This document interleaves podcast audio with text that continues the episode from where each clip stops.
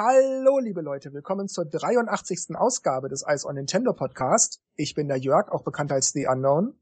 Das hier ist der Dennis, auch bekannt als D-Stroke. Hey, listen! Naja, okay. Hi. Falsches Spiel. Falsches Spiel, aber die Serie stimmt. Hallo. Und das hier ist der Markus, auch bekannt als MG. Di, di, di, Ja, Hallo. Das war jetzt universal, aber das passt zum Spiel. Das erinnert an die E3-Ausgabe, da haben wir nämlich auch die Sounds gemacht. Ich meine ja. Es ist, man kann ja schon erahnen, was, es, was kommt.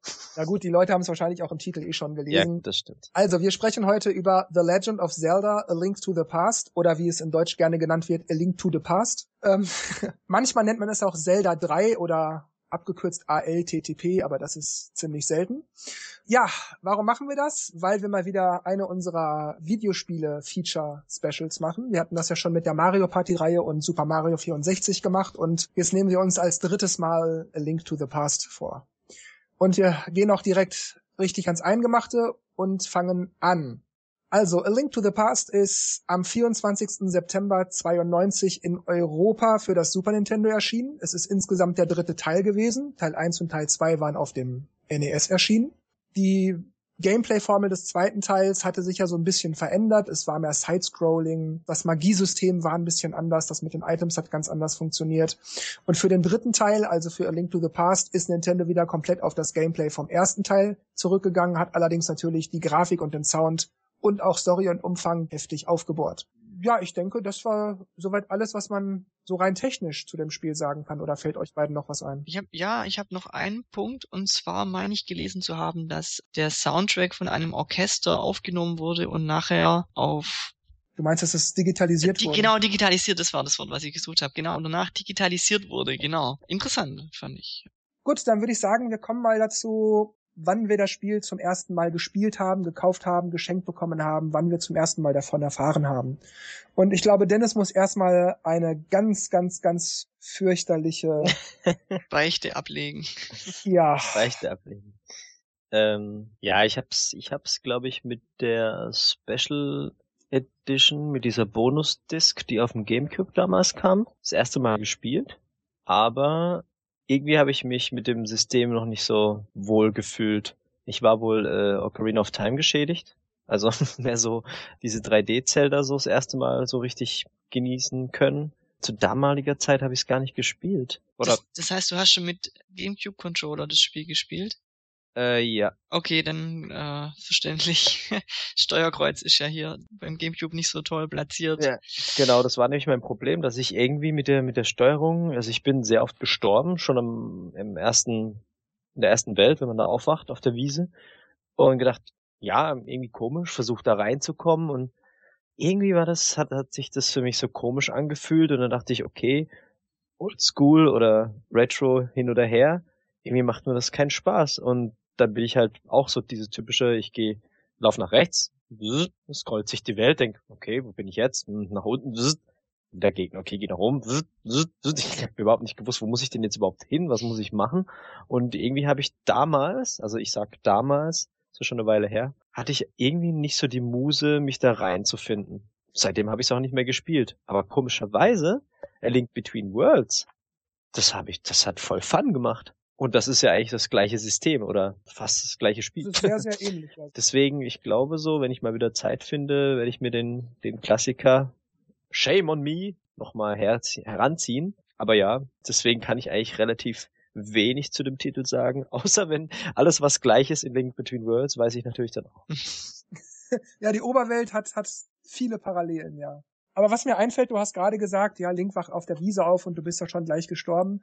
Die Sache ist, Link wacht in seinem Haus im Bett auf Ja gut, das, ja. und sein Onkel verlässt das Haus und dann muss man erst den Onkel finden. Und dann bekommt man von dem Onkel irgendwo in so einem äh, Schlosskeller dann Schwert und Schild. Hm. Und frühestens ab dann kann man sterben, weil man auch erst dann auf den allerersten Gegner trifft. Vorher kann dann eigentlich überhaupt nichts passieren. Man läuft erstmal nur rum. Ja, das meine ich ja damit. Aber dann, irgendwie, sobald Gegner da waren, ich, ich stand immer irgendwie falsch oder ich weiß auch nicht, irgendwie habe ich mich voll dumm angestellt oder ich weiß auch nicht, aber es, es hat sich irgendwie so komisch, komisch gesteuert. Dadurch, dass man halt ähm, bei den, bei den 3D-Zelda immer halt sowieso das Lock-System hat und dann halt anders halt je nachdem wie man steht schlagen kann. Und hier ist es halt, dass es halt immer nur diese vier Richtungen gibt. Das war dann irgendwie mal Komisch. Weiß auch nicht. Ja, man muss dann auch mit der Blickrichtung sozusagen zielen. Genau, genau. Und das hat mich total irritiert damals. Also, weiß auch nicht. Also Dennis kennt das Spiel beinahe nicht. Mhm. Aber das ist natürlich auch kein Problem für diese Ausgabe. Es lässt sich, wenn wir das in Zukunft weitermachen mit diesen Spiele-Specials, lässt sich das nicht vermeiden, dass der eine oder der andere von uns dieses oder jenes Spiel nicht kennt oder nur so mal was davon gehört hat und ansonsten aber nicht viel dazu sagen kann. Deshalb ist das jetzt ja auch nicht das Problem. Ja, Markus, wie sieht das denn bei dir aus? A Link to the Past. Wie war das damals bei dir? Ähm, also ich muss auch was beichten. ich hab's tatsächlich vom Wühltisch. Ähm, also ich hab's nicht bewusst irgendwie, ja, da kommt Zelda und das kaufe ich oder so. Ich wusste gar nicht, was es ist. Ich hatte keine Ahnung. Ich habe einfach nur Geld in der Tasche gehabt und ähm, hab mir, also ich war zweimal in dem Laden. Ich habe beim ersten Mal habe ich halt die Verpackungen alles so angeguckt, was da alles in der Box da drin ist. Und dann habe ich Zelda in der Hand gehabt und es ist ja nur vorne dieses Logo in roter Schrift und das Schwert halt in dem Z-Buchstaben drin. Und was ist mhm. das? Umgedreht, Rückseite angeguckt. Hm, da, da stehen Figuren rum. Ja, hm, weiß auch nicht. Wieder zurückgelegt. Und ein paar, paar Wochen später war ich dann wieder dort, habe das wieder in der Hand gehabt und denk, ach, ich weiß auch nicht, ich, ich nehme es jetzt einfach ich hatte an dem Tag auch wenig Zeit zum, zum, zum Spielen, weil ich, weil ich weg musste und war dann, also mir ging's so ähnlich wie im Dennis. Du wachst in dem Haus auf, ähm, der Onkel geht raus und dann musst du den Onkel suchen und äh, du gehst aus dem Haus raus und es regnet und du hast erstmal keine Ahnung, was du machen musst. Ich bin dann rumgelaufen und äh, wusste auch nicht, dass man Büsche hochheben kann. Deshalb habe ich den Eingang äh, eine halbe Stunde lang nicht gefunden ähm, in das Schloss, diesen, diesen geheimen Eingang, weil ich einfach nicht wusste, dass man die Büsche hochheben kann. Und äh, die Prinzessin da dann ab und zu alle fünf Minuten oder so dann sagt, ja, hier, ich hab da schon Versteck und gehe da und dahin und du gehst hin und denkst, ja, da ist doch nichts, was, was willst du? Und fand ich dann irgendwie voll doof. Mach doch. Ich hab dann gedacht, was habe ich denn da gekauft? Also irgendwie so, hm, weiß auch nicht. Ja, das waren so die Anfänge von dem Spiel, bis ich dann ähm, im Schloss dann war und das Schwert und Schild gekriegt habe und die Lampe kriegt man, glaube ich, auch ziemlich früh. Ja, die kriegst du sogar noch in deinem, in deinem Haus. Stimmt, die ist, die ist in, der, in der Kiste drin, genau. Ja, so hat es bei mir angefangen. Bei mir ist das alles so ein bisschen verwaschen. Ich weiß definitiv, dass ich das Spiel gespielt habe, als es damals aktuell war. Und ich weiß auch, dass ich mich sehr darauf gefreut hatte, weil ich den ersten Teil vom NES so wahnsinnig super fand. Und da ich ja auch Club Nintendo Abonnent war, also einmal war ich Mitglied im Club Nintendo, aber ich habe auch das Club Nintendo Magazin abonniert gehabt. Wusste ich natürlich schon, oh, das Super Nintendo kommt bald und Super Mario World und Zelda und R-Type und Metroid und alles kommt. Dann war ich natürlich Feuer und Flamme und habe dann auch gesehen, dass es sich eben am ersten Teil orientiert und nur grafisch viel besser ist und ich musste das haben. Und ich weiß noch, ich habe mir das sehr, sehr früh besorgt, obwohl ich meine, das nie gekauft zu haben, sondern das damals mit einem Freund getauscht zu haben. Das heißt, er hat ein Spiel von mir gekriegt und ich habe dafür Zelda gekriegt. Ich kann auch sein, dass er zwei Spiele gekriegt hat, das weiß ich jetzt nicht mehr. Ich weiß nur, dass ich es mir ertauscht habe und nicht gekauft habe. Aber es war noch sehr, sehr nah beim Launch des Spiels. Und ja, also damals gespielt, dadurch, dass ich auch das Club Nintendo Magazin hatte, was einerseits natürlich toll war, wenn man mal nicht weiterkam, andererseits aber auch blöd war, weil man hatte es ja eben da und wusste irgendwie dann schon vieles, wo man was findet oder wie man irgendwas öffnen kann war das halt ein bisschen blöd. Aber im Falle, wie Markus das sagte, mit dem, mit dem Busch, den man hochheben muss, damit man den Eingang findet, da war das für mich natürlich super, weil da wäre ich wahrscheinlich auch erstmal so nicht drauf gekommen. Internet gab's ja nicht. Das Spiel war gerade neu, das heißt, sehr viele Leute werden das, äh, hatten das auch nicht und hätte ich mir irgendwie selber helfen müssen, deshalb war das mit dem Busch praktisch. Cheater. Uh. ja, auf jeden Fall ähm, Club Nintendo Magazin gehabt, da wusste ich Bescheid, war total super, super heiß drauf und als ich es bekam, ich habe das in einem Rutsch durchgespielt. Also jetzt nicht Tag und Nacht dieses Game gezockt, aber wann immer Zeit war, nach den Hausaufgaben, vor den Hausaufgaben, äh, nach der Schule, keine Ahnung, an Wochenenden. Ich habe nur dieses Spiel gespielt, das war so geil. Und ich liebe es, das sage ich gleich vorweg, es ist zum einen mein absolutes Lieblings-Zelda-Spiel, zum anderen aber auch eines meiner absoluten Lieblingsspiele. Es ist jetzt vielleicht nicht unter den Top 5, aber unter den Top 10 auf jeden Fall. Das Spiel finde ich einfach großartig. Umso erfreuter war ich dann ja auch, dass Nintendo vor einigen Jahren endlich einen offiziellen Nachfolger angekündigt hatte mit A Link Between Worlds. Gut, ähm, dann würde ich sagen, wir kommen jetzt mal so langsam zur Story, oder? Ja.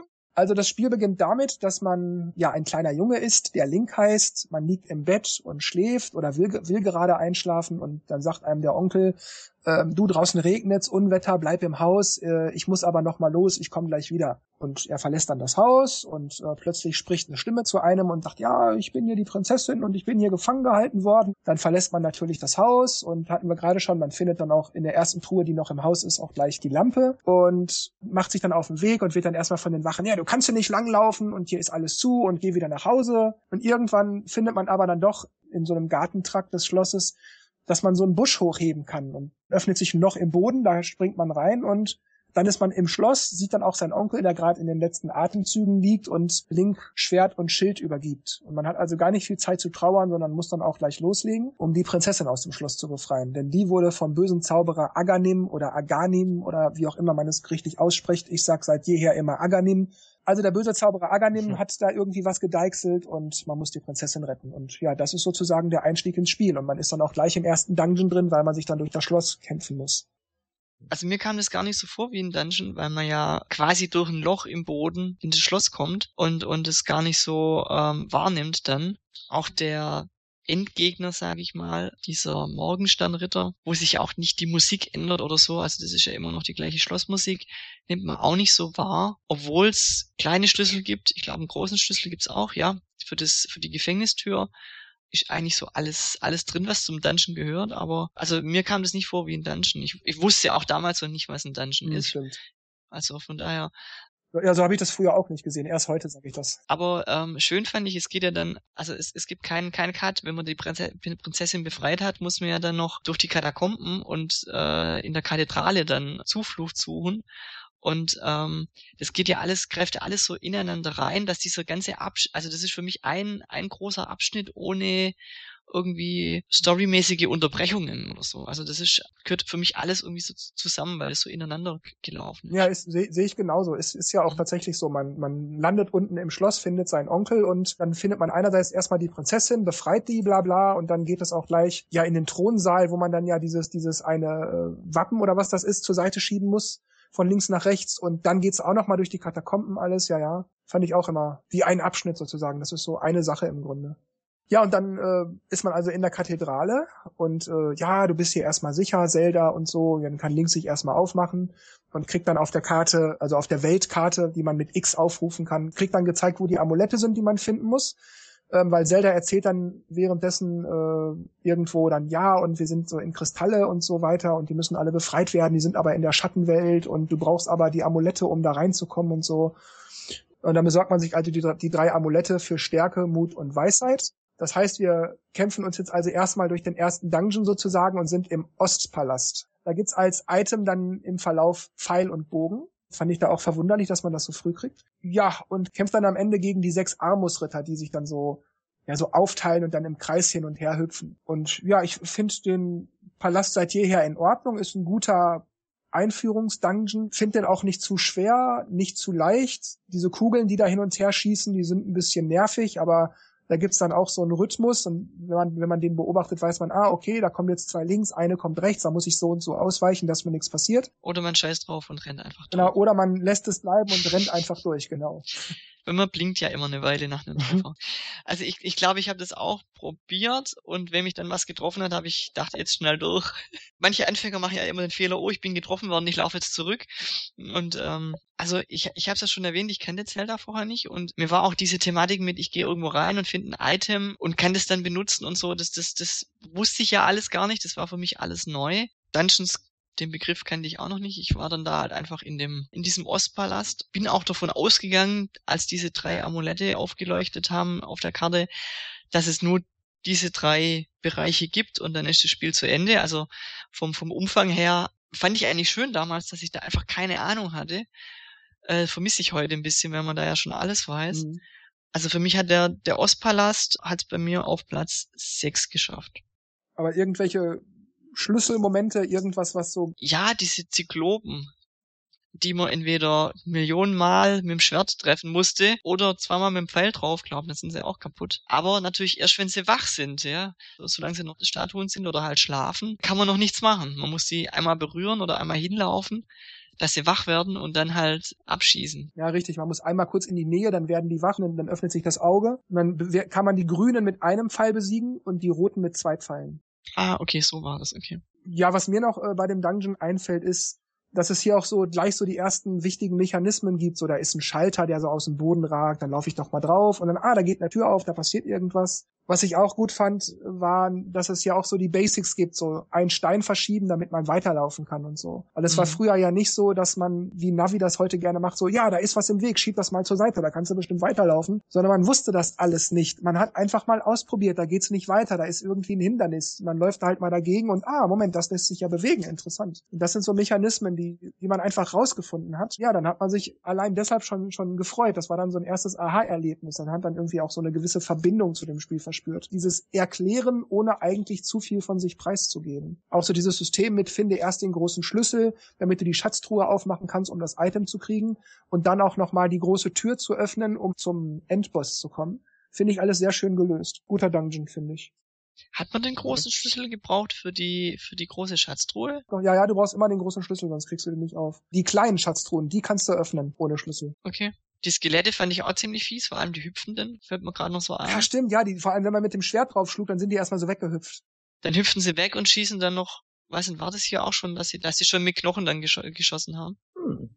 Wobei ich dann also irgendwann gemeint habe, man kann die anzünden. Ja, genau, die kannst du mit Feuer, kannst du die kriegen. Du kannst aber auch, das habe ich immer gerne gemacht, die mit einem Bumerang einmal treffen, dann bleiben sie erstarrt für einen Moment und dann mhm. kannst du sie kaputt kloppen. Oder du drängst die einfach in eine Ecke und dann drischst du einfach wie wild mit dem Schwert drauf los und dann kriegst du die auch. Ach, das haben wir, glaube ich, vergessen. Äh, Im Schloss, da kriegt man, glaube ich, den Bumerang. Stimmt, stimmt, stimmt. Man kriegt den Bumerang. Ganz vergessen, tatsächlich vergessen. Eines der wichtigsten, bekanntesten Zelda-Items. Jo, dann haben wir sozusagen in der Story den Endboss besiegt, sind da raus, das erste Amulett auch bekommen. Dann geht es gleich weiter zum Wüstenpalast. Der ist unten links. Genau, unten links in der Wüste. Und den fand ich ziemlich schwer reinzukommen, wenn man irgendwie keine Ahnung hat. Denn man ist dann da, steht vor der Tür und dann heißt ja, du brauchst dieses Buch, ich glaube Modora hieß es. Modora. Hm. Modora, mhm. ähm, um da reinzukommen. Und ja, toll, okay, wo ist das? Ich glaube, ich habe es dann irgendwann im Dorf Kakariko gefunden, in der Bibliothek, auf dem Schrank oben. Ja, wie komme ich da hin? Wie komme ich an das Buch? Ja, da braucht man die Pegasus-Stiefel. Ja, die kriege ich irgendwo, glaube ich, am Ostpalast, wenn ich mit dem Sahasrala, glaube ich, rede. Man muss, glaube ich, mit dem reden, nachdem man den Ostpalast geschafft hat. Und wenn man das halt nicht gemacht hat, dann fehlen halt die Pegasus-Schuhe und dann kriegt man kein Buch und dann kommt man nicht in den nächsten Palast. Das fand ich so ein bisschen, ein bisschen blöd. Ja, ich glaube, die Story hat das so geregelt, dass er auch sagte irgendwie, ja, finde das Amulett und dann kriegst du die Stiefel oder irgendwie so ähnlich war das, glaube ich. Ja, ja. Man musste erst den Dungeon machen für das mhm. Amulett und dann hat er einem die Stiefel. Irgendwie, man musste sich, glaube ich, beweisen oder so. Dann bekam man die Stiefel. Es ist halt, wenn man irgendwie ein paar Tage oder wenn ein Wochenende dazwischen ist, bis man dann den, Dungeon, den Palast geschafft hat, hat man vergessen, dass man es mit dem nochmal reden musste. Also ich habe das komplett verdrängt, dass äh, der mir ja was geben wollte, wenn ich das Amulett dem bringe. Ähm, ja, der Dungeon hat es bei mir auf Platz 7 geschafft. Ich finde ihn von, vom Setting her, Wüste, gefällt mir eigentlich ganz gut. Er ist eigentlich recht, recht eben. Gut, klar, bei Wüste-Thematik ähm, ist ein bisschen schwierig, irgendwie mit Stockwerke zu arbeiten. Pyramiden vielleicht. Ja, aber ich, ich fand den jetzt nicht so, also weder gut noch noch schlecht. Also ich, ich finde ihn jetzt nicht so super gut, aber ich fand für den für den Anfang als zweiten Dungeon auch nochmal von der Thematik her, äh, Thematik her äh, nicht schlecht. Das sind zum ersten Mal zum Beispiel diese Laser. Ja, diese ähm, Säulen, die, Laser, die sich drehen. Diese Säulen, genau, diese die Laserstrahlen schießen aufgetaucht, wo man halt auch dann irgendwann lernt, ähm, die sollten dich nicht sehen. Richtig. ja, das sind halt auch diese Mechanismen, wo man hier langsam drin reinfindet. Ja. ja. Man sieht es ja schon am Eingang, wenn man reinkommt, da ist schon so ein Laser, äh, so eine Laserstatue. Und man sieht, man, man merkt dann irgendwann auch, dass man sich hinter anderen Statuen verstecken kann. Und Treibsand war auch ein Problem? Äh, nee, Treibsand gab's so nicht, aber es gab so so kleine Felder, die so, so, so zweimal zwei groß waren, wenn man so möchte. Das sah aus, als wäre es Treibsand, da kam dann so ein kleines Monster raus. Und wenn man da aber zu nah dran stand und dieser, dieser mhm. Treibsandeffekt entstand, dann wurde man auch so leicht rangezogen. Okay. Aber das war nur, dass man ist da nicht versunken, sondern man wurde eigentlich mehr so zum Gegner hingesaugt, wenn man so möchte. Mhm. Ja, man, man musste quasi warten, bis sie weg sind, dass man durchlaufen kann durch diese schmalen Gänge. Genau. Und wenn sie aufgetaucht sind, haben sie, glaube ich, auch gleich einen Feuerball geworfen. Ja, genau, die haben Feuerbälle verschossen. In der Richtung, wo man halt gerade steht. Das heißt, man musste dann entweder stehen bleiben und warten, bis er schießt und weglaufen, oder halt, Sind wenn man so halt Fallen. nur gelaufen ist, kann sein, der hat genau drauf geschossen. Was ich bei dem Dungeon auch gleich gemerkt habe, war, dass er sehr viel geräumiger war. Sehr, also die Räume waren, also gleich auch diese, diese Eingangshalle unten, Der erste Bereich, der ist auch sehr geräumig, sehr groß. Man kann überall geradeaus, hoch, links, rechts. Es gibt, ich weiß nicht, bestimmt sieben, acht Ein- und Ausgänge, wo man allein aus dieser Halle in andere Räume gehen kann. Das hat mich sehr beeindruckt. Da habe ich schon gemerkt, okay, da hier, hier geht's richtig zur Sache, hier ist richtig geräumig. Und auch diese Säulen, die Laserschießen, die Markus gerade erwähnt hatte, die sind auch recht großzügig verteilt. Und wenn die einen getroffen haben, dann war Holland in Not. Also die haben viel Schaden gemacht. Das war schon ziemlich gefährlich. Dann vielleicht noch was, was mir gerade aufgefallen ist. Ähm, der Dungeon hat einen Eingang, aber nochmal zwei Ausgänge. Und zwar gibt's da links und rechts noch einen Turm. Ja, das sind so Gesteinsmäuler. Genau. Bei einem Ausgang, wenn man den gefunden hat und rausgegangen ist, dann war man wieder auf der Weltkarte und konnte da, glaube ich, eine Höhle aufsprengen, wenn man die Bomben schon hatte und sich da, keine Ahnung, was da drin war, Herzteil oder. Ja, ja, das war so systemisch aufgebaut. Das war schon, das gehörte alles zum Dungeon, das war alles eins. Aber man kam nur durch diese separaten Ein- bzw. Ausgänge, kam man in diese Bereiche. Das heißt, man musste irgendwann auch rausfinden, also herausfinden, um halt an einer anderen Stelle wieder reinzukommen, um den Dungeon beenden zu können. Das war schon so gemacht. Man musste das einmal verlassen, sonst hätte man den Gegner nicht besiegen können. Okay. Ja, der Gegner, das waren ja so drei so große Würmer. Die konnte man mit allem attackieren, was man hatte, zu dem Zeitpunkt zumindest. Äh, Bomben, Schwert beziehungsweise Pfeil und Bogen. Und wenn man schon so äh, gewitzt war und den äh, Eisstab schon geholt hat, den ich erst viel, viel, viel, viel, viel, viel später gefunden habe. Aber wenn man hier den Eisstab schon hat, dann reichen zwei, äh, zwei Treffer äh, auf einen Wurm und der ist schon kaputt. Kann man sehr schnell abkürzen, den, den Bosskampf. Ja, sehr interessant. Ich hatte zwar auch immer den Eisstab schon sehr früh im Spiel, weil man den ja nur in so einer Höhle einmal freisprengen muss, aber kam mir nicht in den Sinn, das mit dem Eisstab zu machen. Jo, und dann haben wir das nächste Amulett und begeben uns mal zum Herasturm oder zu Herasturm für das dritte Amulett. Das ist in Etagen aufgebaut. Das sind, ich glaube, sieben oder acht Etagen insgesamt. Das ist eine ganze Menge, die aber insgesamt dann doch wieder relativ wenige Räume sind. Das heißt, eine Etage besteht entweder aus einem großen Raum oder aus drei, vier kleinen Räumen, sodass es eigentlich fast unmöglich ist, dass man sich darin verläuft. Das Einzige, was passieren kann, ist, dass man durch Schusseligkeit oder wenn der Gegner einen an der falschen Stelle erwischt, dass man dann halt in so eine Öffnung fällt und dann eine Etage tiefer ist, dass man sich wieder hochackern muss. Das kann schon mal passieren. Ich meine auch, dass man die Reihenfolge auch einhalten musste. Also es musste erst der Ostpalast, dann die Wüste und dann den, den Herasturm musste man erklimmen. Denn auf der Karte war es nämlich so, dass die Amulette einfach nur angezeigt wurden. Es waren aber keine Zahlen da welche Reihenfolge man einhalten muss. Mhm.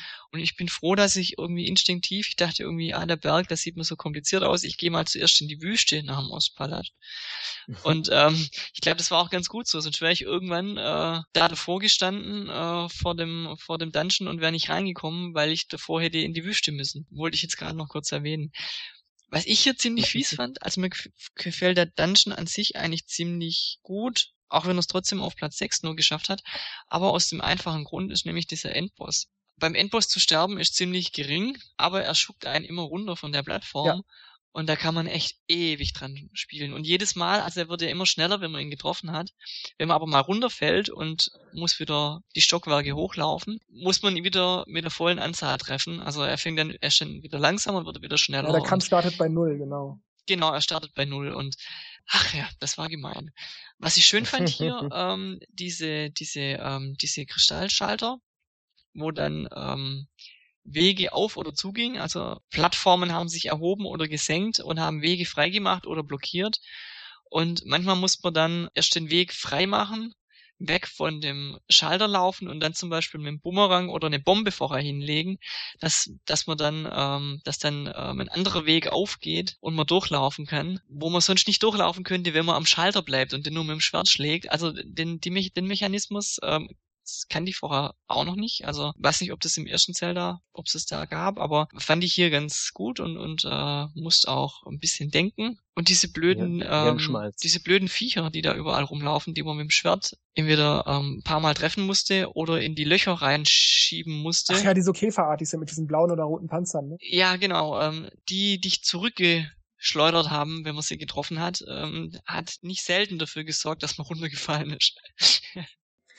Ja, ich fand den Dungeon eigentlich auch ganz okay. Ähm, kann auch gleich vorweg sagen, dass ich keinen Dungeon irgendwie schlecht finde oder so, aber der ist jetzt nicht einer meiner Lieblings-Dungeons oder so, das kann ich jetzt nicht sagen. Aber ich finde den okay. Finde auch hier wieder, dass es ein Stück weit komplizierter wurde. Man musste schon mehr mitdenken, eben mit diesen Rot-Blau-Schaltern, wo dann die einen Wege frei wurden und die anderen aber gleichzeitig wieder versperrt. Dann auch diese Mechanik, dass ähm, die Öffnungen in den, in den Böden sich veränderten, wenn man diese Blau-Rot-Schalter traf, sodass man dann also ja plötzlich einen Weg nicht mehr gehen konnte, außer außer man wäre einfach nur stumpf runtergefallen. Also diese Sachen gab es auch. Nee, Quatsch, die, die Öffnungen wurden, wurden durch so, durch so Sterne im Boden äh, verändert, wenn man drauf lief. Ne? Das waren nicht die Schalter. Die Schalter haben wirklich nur diese, diese Noppen im Boden erhöht und ersenkt. Ja, ja, genau, ja. genau. Auch hier der Dungeon wurde wieder etwas, etwas komplizierter. Schwerer würde ich jetzt nicht sagen, höchstens vielleicht im, was die Rätsel anbelangt. Man musste mehr mitdenken. Aber ja, es war auch, äh, wie Markus das schon sagte, mit dem Endboss, wo man eigentlich fast nicht stirbt. Es ist eigentlich nur nervig, dass man immer wieder von vorne anfangen muss, wenn man runterfällt. Und das ist ja auch so. Also es ist eher nervig, dass man mal irgendwo runtergeschubst wird und dann wieder nach oben klettern muss. Aber wirklich schwer im Sinne von Gegner besiegen oder so ist der Dungeon eigentlich nicht, finde ich. Ich ja. habe noch zwei Punkte. Nochmal zurück zu der Reihenfolge, die man einhalten musste. Ähm, wir haben nämlich vergessen, in, im Wüstenpalast ähm, hat man nämlich einen Krafthandschuh gekriegt, den man braucht, um den Stein hochzuheben, dass man überhaupt auf den Todesberg kommt. Ah, stimmt. Fiel mir gerade noch ein. Und äh, der zweite Punkt. Mittlerweile hatte ich natürlich dann auch so eine Erwartungshaltung, was äh, die, die Items angeht, die man findet. Und man macht dann hier diese, diese große Truhe auf und kriegt, juhu, die Mondperle. Und äh, ja, schnell einsetzen, gell? was kann man damit machen und irgendwie nix. Die wird halt irgendwo unten angezeigt im Statusmenü, aber sowas ist die. Ähm, hm, irgendwie bist du enttäuscht. Das wird aber, glaube ich, auch vorher schon erklärt, weil es ist ja so, du begibst dich ja auf den Todesberg, um zum Herasturm zu kommen. Und da musst du ja einmal zwischenzeitlich auch kurz in die Schattenwelt wechseln. Und dann bist du aber zu, in, in so einer Häschengestalt und dann kriegst du auch mhm. irgendwie, ich glaube Zelda ist es auch oder oder Sahasralla oder so, der dir dann sagt, du bist jetzt hier verzaubert, weil du die Mondperle nicht hast. Die musst du jetzt erst finden. Die gibt's im nächsten im, im Herasturm. Irgendwie so ähnlich sagt, wird dir das erklärt. Und äh, da weiß man eigentlich schon, okay, da ist die Mondperle und tatsächlich, wenn man später, wenn man dann noch weiter spielt und später in die Schattenwelt kommt, dann ver verwandelt man sich nicht. Man bleibt in seiner Menschengestalt. Stimmt, man kriegt glaube ich von ihm auch diesen diesen Spiegel, damit man, in, wenn man in der Schattenwelt ist, wieder zurück kann in die Lichtwelt. Richtig, genau. Ja, und wir haben dann also den Moldorm, das ist auch so eine Art Wurm, wenn man so möchte, der halt, wie Markus sagte, immer schneller wird und schneller wird und schwerer zu treffen ist, weil der ist nur am Schwanz auch zu verletzen, einfach so drauf trischen bringt einem gar nichts. Und wir haben dann jetzt also besiegt, wir haben unser drittes Amulett, haben auch die Mondperle und begeben uns jetzt ja ins nächste Dungeon, wenn man so möchte, denn wir müssen jetzt zurück zum Schloss, um da jetzt dem bösen Zauberer entgegenzutreten. Man klettert hier mehrere Etagen hoch, muss an vielen Wachen vorbei, an diversen anderen Gegnern, Fledermäuse zum Beispiel, und kämpft sich sozusagen durch den Turm und ist dann irgendwann beim Zauberer. Und da finde ich, ich sag mal, ein bisschen witzig, wie man den besiegen kann. Wie sie das?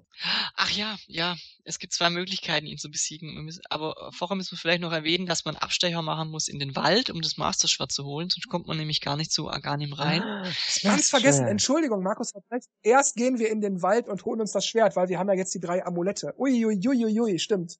Und mit dem Masterschwert in den Händen kann man jetzt aber in den Palast gehen, richtig. Weil vorher ist ja dieses Siegel, was man ohne das Masterschwert nicht öffnen kann, genau. Wir sind jetzt also in den Wald gegangen, haben das Schwert aus dem Stein gezogen und gehen jetzt damit zum Palast, haben uns da durchgekämpft und stehen dem bösen Zauberer gegenüber. Und wie gesagt, da finde ich es sehr lustig, auf welche Weise man ihn unter anderem besiegen kann.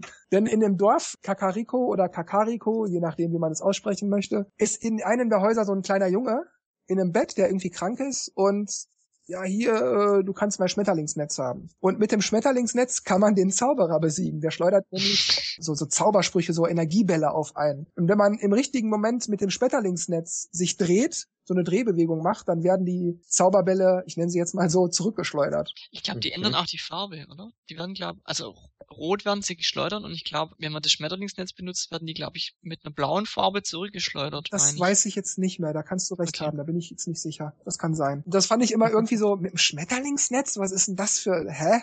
Man muss es nicht so machen, man kann es so machen, also man muss auf jeden Fall diese Bälle zurückschleudern, die, die er auf einen wirft, aber dass das mit dem Schmetterlingsnetz geht, das fand ich immer so ein bisschen schräg. Ich mache das auch heute noch so mit dem Netz, weil ich das einfach ulkig finde.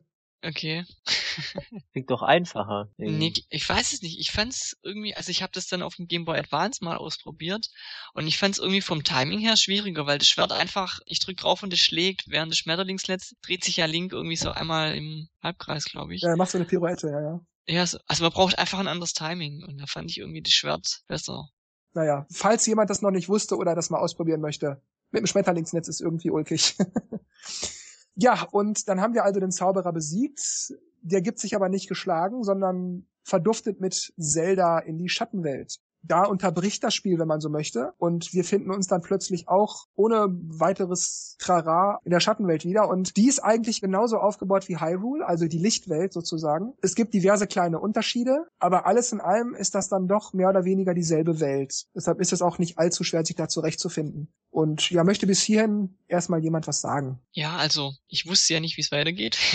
War dann plötzlich in der Schattenwelt und auf der riesigen Pyramide und musste dann erstmal runterlaufen und ich habe dann erstmal gedacht, oh, ich kann jetzt nicht mehr zurück. Also das war für mich irgendwie früher immer bei den Spielen, wenn ich nicht mehr zurück kann, ein Schock. War das eher immer so, so. Habe ich was vergessen? Ja, Komm ich, ich da wieder hin? Ja, wenn ich jetzt was vergessen habe, ich kann nicht mehr zurück. Ich wusste ja damals noch nicht, dass ich da einfach auch zurück kann. Also ja, klar, mit dem Schattenspiegel, aber ist mir in dem Moment nicht eingefallen. Die Gegner sehen alle anders aus und und ähm, ja, die die Karte sieht anders aus und ja, man guckt auf die Karte und sieht dann so einen Kristall. Da, wo früher der Ostpalast war, sieht man diesen einen Kristall blinken okay, da muss ich jetzt irgendwie hin. Das war dann so diese erste Etappe. Das war schon irgendwie, ja, es geht weiter ja, schon irgendwie so überraschendes Gefühl dann auch. Wie du gerade gesagt hast, anfangs wusste man das ja nicht. Man dachte halt, okay, man ist jetzt irgendwie durch, man hat's geschafft. Und dann entführt er einen in die Schattenwelt und dann gibt's da nochmal sieben weitere Dungeons und noch Dutzende weitere Nebenquests, die man so erledigen kann. Also das Spiel war zu dem Punkt noch nicht mal zur Hälfte fertig. Allein das auch hat mich da schon sehr beeindruckt damals. Das ähm, weiß man ja, wenn man zum ersten Mal in der Schattenwelt ist ja auch noch nicht, dass es nochmal sieben Dungeons gibt, sondern man sieht ja nur diesen einen Kristall vorerst mal. Mir war das da schon klar, Markus, weil das Spiel hat es nicht direkt verraten, ja, weil okay, ja sagte, wir sind Weisen, genau ja. in Kristalle gesperrt und als dann der erste auftauchte, wusste ich, ah, okay, dann gibt's dann gleich noch sechs weitere. aber Dennis wollte, glaube ich, gerade was sagen. Aber es ist schon äh, ähm, interessant, wie, wie ähnlich sich äh, Link Between Worlds und Past sind. Ja. Also auch wenn, wenn man sich so die Oberwelt anguckt, das ist ja eigentlich Genau, ja, ist gleich. wirklich sehr, sehr ähnlich, ja. Da hat man schon diesen Aha-Effekt wieder gehabt. Bestimmt. Ja, es, ich, ich glaube, die, die, die Dungeons sind auch relativ gleich verteilt. Ja gut, anders lässt sich ja auch nicht machen. Es gibt ja, wenn man die Weltkarte jetzt mal so so, so in Gedanken einteilt, dann gibt's ja auch so sieben, acht Bereiche und da gibt's dann die Wüste und den Todesberg und das Dorf und den Wald und alles und irgendwie geht das ja nur sehr ähnlich. Stimmt. Gut, wir sind jetzt also in der Schattenwelt angekommen. Natürlich können wir, wie Markus das gerade auch schon sagte, durch den Spiegel hin und her switchen zwischen beiden Welten, können hier auftauchen, da auftauchen und dann erkennt man auch, dass äh, Licht- und Schattenwelt so konstruiert sind, dass wenn man in der Lichtwelt sieht, ah, Moment mal, ist irgendwie so ein Vorsprung, da liegt jetzt ein Herz, das kann ich einsammeln, aber wie komme ich denn da hin? Irgendwie, da gibt's keinen Weg und dann probiert man das mal in der Schattenwelt aus, geht an die entsprechende Stelle in der Schattenwelt, benutzt den Spiegel und taucht dann plötzlich vor diesem Herzcontainer auf, den man vorher irgendwie einfach nicht erreichen konnte. Und auf diese Weise wird dann also auch deutlich, dass man mit beiden Welten interagieren muss. Im Laufe der Zeit natürlich auch, um beispielsweise Dungeon-Eingänge betreten zu können. So ähnlich ich habe wieder diese Parallele zu A Link Between Worlds, wo man einfach durch einen Riss in der Wand in die Schattenwelt geht und dann plötzlich an eine, eine Stelle hinlaufen kann, wo man in die Lichtwelt gar nicht hin kann und dann wieder durch einen Schlitz in der Wand wieder in die Lichtwelt geht und ich dann an einer Stelle stehe in der Lichtwelt, wo ich eigentlich, wenn ich nur in mich in der Lichtwelt aufhalte, gar nicht hinkommen kann. Und so ähnlich ist es hier mit diesem Schattenspiegel auch. Das war teilweise so anstrengend. Ja. ja also da, bei Liquid Birds. Da laufen die Gehirnwindungen, die laufen da heiß teilweise, ja. Ja, ja. Gut, gehen wir mal ins nächste Dungeon. Wir befinden uns jetzt im Schattenpalast. Das erste, was mir da aufgefallen ist, die Musik hat sich geändert. Ähm, es fühlt sich düsterer an.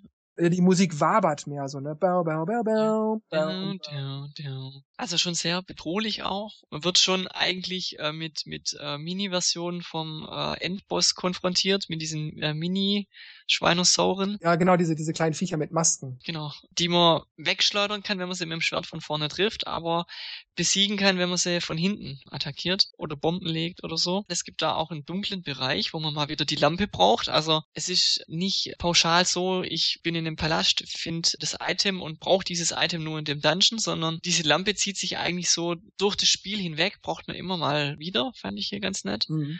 den Schattenpalast hat's bei mir auf Platz 4 geschafft. Oh, schon mal die Top 4. also der Dungeon hat mir sehr gut gefallen. Ja, es gibt zum ersten Mal, glaube ich, so Förderbänder die jetzt zwar nicht so lebensnotwendig sind für, für, für das Weiterkommen, aber man kann sich halt, wenn man nicht aufpasst, an Gegner äh, drankommen.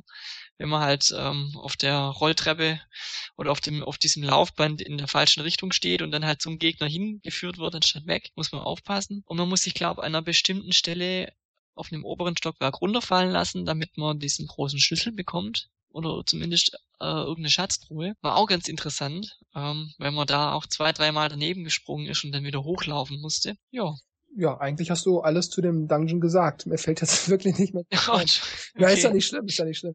Perfekt. Ja, man kann vielleicht noch sagen, dass als Item in diesem Dungeon der Hammer zu kriegen war. Mhm. Und hier fand ich interessant, dass man den Hammer zwar benötigt, wenn man diese Schildkrötenartigen Gegner besiegen möchte. Dann haut man nämlich mit dem Hammer auf den Boden, dann drehen die sich um und dann sind die verletzbar. Aber beim Endboss, da weiß ich gar nicht. Der hat ja diese Maske. Ich habe die immer mit den Bomben weggesprengt. Ja, ich eigentlich auch. Ich weiß gar nicht, ob er das mit dem Hammer kaputt kriegt. Das müsste man mal ausprobieren. Also ich glaube, ich habe es auch nie ausprobiert, weil du musst ja erstens auch ziemlich nah hinlaufen, dann holt ja der Link erstmal aus mit dem Hammer. Der Endboss hat ja auch diesen Feuerball hingelegt, der sich dann viel geteilt hat. Ich habe das auch immer mit Bomben gemacht. Ich meine sogar, das habe ich aus dem Club Nintendo Heft, glaube ich, raus. Aber das weiß ich jetzt ja. nicht warum ich das so mache. Nochmal, ähm, fällt mir gerade ein zwecks, zwecks Umfang. Also ich habe für die ersten drei Dungeons, wo man diese Amulette suchen muss, äh, ziemlich lange gebraucht. Von daher war mir der Umfang eigentlich schon echt mega. Und ähm, dann ist man jetzt hier in der Schattenwelt und es kommt der nächste Dungeon. Also es war schon eine große Überraschung, was den Umfang angeht, ja. Was dem Spiel so zugute kommt, ist, man rennt ja nicht einfach von Dungeon zu Dungeon zu Dungeon zu Dungeon, sondern dadurch, dass man auch immer mehr Items bekommt im Laufe der Zeit und immer mehr Fähigkeiten dadurch erhält, erinnert man sich daran, Moment mal, da hinten war ich doch am Wald, da war doch irgendwas, da kam ich doch nicht vorbei. Jetzt habe ich doch den Hammer, damit kann ich doch mal hier oder ich habe doch jetzt Pfeil und Bogen, dann kann ich doch mal das. Das fand ich also auch toll, dass man dann einfach mal sich mit den Items, die man hat, immer wieder neu in der Welt umguckt und dann kann man hier plötzlich was wegsprengen, da kann man plötzlich hineintauchen. Das fand ich da auch toll, dass man also nicht einfach nur Dungeon, Dungeon, Dungeon, Dungeon, sondern man man guckt sich auch in der Welt um und probiert alles einfach mal aus und erledigt dabei, ohne dass wir jetzt da zu sehr drauf eingehen, wie schon eben erwähnt, sonst dauert das alles zu lange. Aber man kann auch so kleine Nebenquests erledigen oder mal in diese Höhle gucken, mal in jene Höhle gucken und dann kriegt man noch mal einen Herzcontainer oder doch noch mal ein Item, mit dem man irgendwie gar nicht gerechnet hat, beispielsweise den Eisstab oder den Dürnerstab. Das ist ja also auch so toll da, dass man hier nicht einfach so klatsch, klatsch, klatsch, sondern dass man sich auch so in der Welt umguckt. Und das streckt natürlich auch die Spielzeit ungemein, obwohl ich das jetzt überhaupt nicht negativ meine. Ich finde das toll, dass man auf die Weise das Spiel immer weiter und weiter erforschen kann. Finde ich sehr gut. Und dadurch äh, kommt aber auch dieses, was du gerade sagtest, Markus, dieses Gefühl auf von, ähm, ich spiele hier schon so lange und da ist immer noch was, da kommt immer noch was Neues nach. Aber in Ordnung, dann machen wir jetzt weiter mit unserer Dungeon Tour. Willkommen zur Dungeon Tour. Wenn Sie jetzt nach links schauen, sehen Sie. Dann sehen Sie jetzt die Sumpfruine, der zweite Kristall. Ja, hier war es, also es war ja so, nach dem Schattenpalast war dieser eine Kristall, der geblinkt hat, über dem Schattenpalast war ja natürlich weg, aber es haben noch sechs andere geblinkt auf der Weltkarte und ich glaube, es waren auch Zahlen da. Ja, Zahlen waren, mhm. glaube ich, da. Und dann dachte ich, wow, okay, ich habe dann eigentlich erwartet, okay, jetzt blinkt irgendwo der zweite Kristall auf, dann gehe ich dahin, dann blinkt irgendwo der dritte, aber dass halt gleich alle auf einmal aufblinken, war dann auch mal wieder überraschend. Hier ist es, glaube ich, sinnvoll, wenn man die Flossen hat. Ja, die Zora-Flossen. Die Zora-Flossen, weil sich den Wasserstand kann man den beeinflussen? Ja, das geht hier rauf und runter. Okay, ja, dann braucht man die Zora-Flossen, die man auf der Weltkarte kriegt die sollte man sich dann vorher besorgen. Ich glaube, das wird einem auch, äh, glaube ich, eingebläut. Oh ja, da bin ich nicht mehr sicher, aber sicher ist auf jeden Fall, du kommst ohne die Flossen in dem Dungeon nicht weiter. Ja, der hat's bei mir auf Platz drei geschafft. Weil ich diese Thematik mit dem Enterhaken so schön fand, weil es gab zwei Ebenen in den Räumen. Es gab die, die untere Wasserebene und es gab dann die, die obere Landebene, die dann unterbrochen war durch diese Kanäle, wo das Wasser floss. Und äh, später, wenn man dann den Enterhaken hatte, konnte man sich dann halt von Plattform zu Plattform ziehen. Hat mir sehr gut gefallen, ist mir auch gut noch im Gedächtnis geblieben ja, ich fand das auch immer sehr gut an dem Dungeon. Das ähm, hatte ich vorhin auch bei dem zweiten Amulett-Dungeon gesagt, dass es hier dann auch immer weiter, immer schwieriger wurde, was die Rätsel anbelangt. Aber dass auch die Gegner hier mittlerweile sehr, sehr viel fieser waren und dass man hier auch schon mal sterben konnte, einfach weil einem die Energie knapp wurde, weil einfach ein bisschen mehr los war. Die Gegner waren schneller, hinterhältiger, zahlreicher. Hat mir sehr gut gefallen Es sei denn, man spielt mit GameCube-Controller, dann stirbt man auch schon früher. Dann stirbt man schneller und früher und äh, ja. ja. Und es gab halt auch einfach Sachen, die, die sich so im Laufe der Zeit, die man rausgefunden hat. Also diese komischen Elektroschwebeviecher, wenn die ja Elektrizität produziert haben, konnten man sie ja nicht mit dem Schwert treffen. Wohl aber, glaube ich, mit dem Enterhaken. Und dann haben sich, die roten haben sich, glaube ich, nochmal zwei geteilt in zwei kleine. Und die blauen, die gingen dann kaputt einfach so Erfahrungen, die sich da entwickelt, ha entwickelt haben, die sich dann in den späteren Zeldas einfach, man hat schon einfach ein Gefühl, wie man dann die, die Gegner besiegen kann oder, oder probiert das und das jenes mal aus. Also es war jetzt so allgemein mal zu Zelda. mhm. Ja, ich kann sagen, dass das ja jetzt vielleicht ich einer meiner Lieblings-Dungeons ist, aber schon ein Dungeon, den ich sehr gerne spiele, weil ich diese, diese, diese Wasser rauf und runter Thematik mag weil ich finde, dass das hier auch sehr clever gelöst wurde, weil man auch nie in eine Falle gerät, in so eine Sackgasse geraten kann, dass man nicht mehr weiterkommt, dass man irgendwie, oh Mist, jetzt komme ich, jetzt ist der Wasserstand aber so und so eingestellt, jetzt muss ich hier wieder das Spiel resetten oder irgendwas, weil jetzt habe ich mir das total verblockt und jetzt komme ich hier nicht mehr raus, sondern nein, du kannst immer irgendwie nochmal alles sozusagen auf Null stellen in, in dem Dungeon und halt bleibst halt so nie hängen. Und das finde ich ja auch wahnsinnig gut gelöst von, von den Designern, das war wirklich eine Meisterleistung, das ist, weil der Dungeon schon recht komplex ist, weil man mit diesen Wasserständen ja viel hantiert. Ja, der Endgegner, wie Markus schon gesagt hat, ist so eine Art Qualle. Und der umgibt sich aber mit so mit so kleinen ja, ich weiß nicht, es sieht aus wie Knickknacks irgendwie. Ja, so Wattebäuschen. Ja, irgendwie sowas. Und, äh, die, die muss man immer mit dem Enterhaken so dem Vieh so wegziehen die einzeln kaputt machen. Und wenn die weg sind, dann kann man gegen diese riesengroße Qualle antreten, die dann auch sehr, sehr wütend auf einen ist, dass man jetzt seine, seine, seine kleinen Kumpels da platt gemacht hat und dann Level kreuz und quer Amok läuft und in die Luft springt und, und mit voller Wucht landet und so. Da muss man schon gut auf seine Energie aufpassen. Wobei ich glaube, der ist bei A Link Between Worlds nochmal, glaube ich, ein Tick aggressiver, weil er wirklich gezielt auf dich losgeht und nicht äh, wahllos einfach an den Wänden hin und her abprallt und, und äh, weggeht und wieder kommt. Also, aber der ist schon ja äh, sehr, sehr hektisch irgendwie. und irgendwann haben wir auch diese Hürde genommen, haben die Sumpfruine hinter uns gelassen, haben einige kleine Nebenquests erledigt, wenn uns danach war, und begeben uns in den Skelettpalast. Klingt gut. Skelettwald. Ja, das ist auch einer meiner Lieblings-Dungeons. Ich würde sagen, vielleicht, äh, vielleicht Rang 3, könnte man sagen.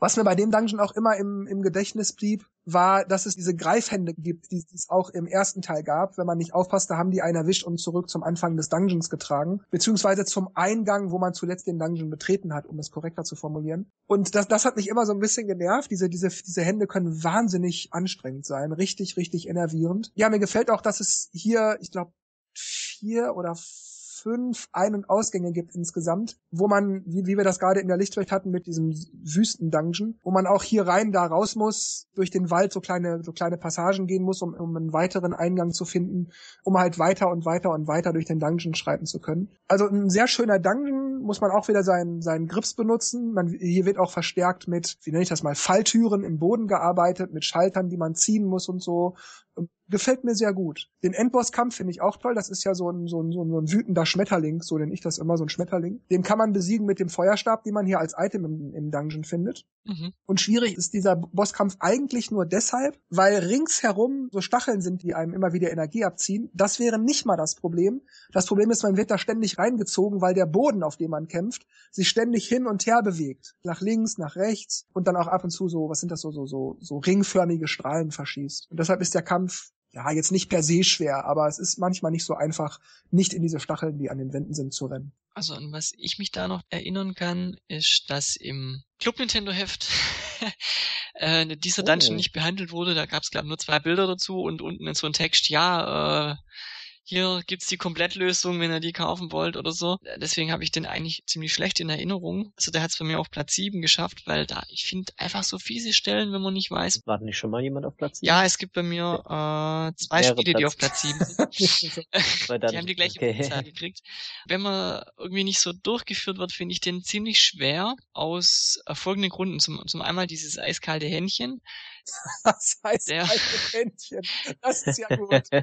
Ähm, heute weiß ich, wie man damit umgeht. Wenn ich weiß, es kommt ein Schatten, dann äh, bleibe ich eine Weile stehen und wenn ich sehe, die Hand kommt runter, laufe ich halt ein Stück nach links oder nach rechts und dann erwischt die mich nicht. Ja, damals war das einfach nervig, weil ich einfach versucht habe, immer wegzulaufen, wenn ich den Schatten gesehen habe. Aber in dem Moment, wo die Hand runterkommt, kommt sie runter, wo du gerade stehst. Und wenn da halt überall Löcher waren ringsrum, dann hat die einen halt oft erwischt. Das andere war diese verschiedenen Eingänge, die haben mich auch äh, irgendwie zu Weißglut gebracht, weil wenn man halt im falschen Eingang irgendwie war, kam man halt einfach nicht weiter. Und dann gab's noch Schalter in diesem Dungeon. Wenn man über diese Schalter gelaufen ist, die waren im Boden drin, haben sich so Löcher versetzt. Das braucht man hier, glaube ich, ziemlich oft, weil man sonst einfach nicht weiterkommt. Vor allem kommt man nicht zu der Schatztruhe, wo man den äh, Feuerstab kriegt. Wenn man das nicht richtig macht, kommt man da einfach nicht hin. Ähm, positive Sachen zu erwähnen, ich weiß nicht, ob man das positiv nennen kann, aber es gibt an einigen einigen Stellen an den Wänden gibt so Lianen oder Efeu Ja. Ranken oder sowas, ja, ja.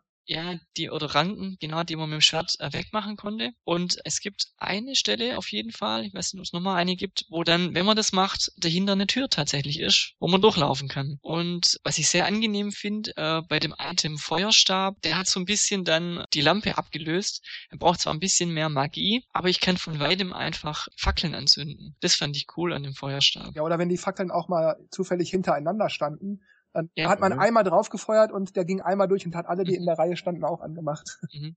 Ja, oder ohne dass ich jetzt komplett durch den Raum laufen musste, einfach einmal nach oben schießen, einmal nach links schießen, einmal nach rechts schießen und drei Fackeln sind an. Also das ist schon ein sehr, sehr gutes Item. Ja, das haben sie auch so gemacht, dass man das manchmal brauchte, weil die vier Fackeln, also das sind dann meistens vier gewesen, die gleichzeitig an sein mussten, damit eine Tür aufging oder irgendwas anderes passierte. Mhm. Und die Fackeln gehen aber auch nach kurzer Zeit wieder aus. Ja. Das heißt, wenn du dich nicht beeilt hast und in, zu spät die vierte Fackel anmachst, war die erste schon wieder aus.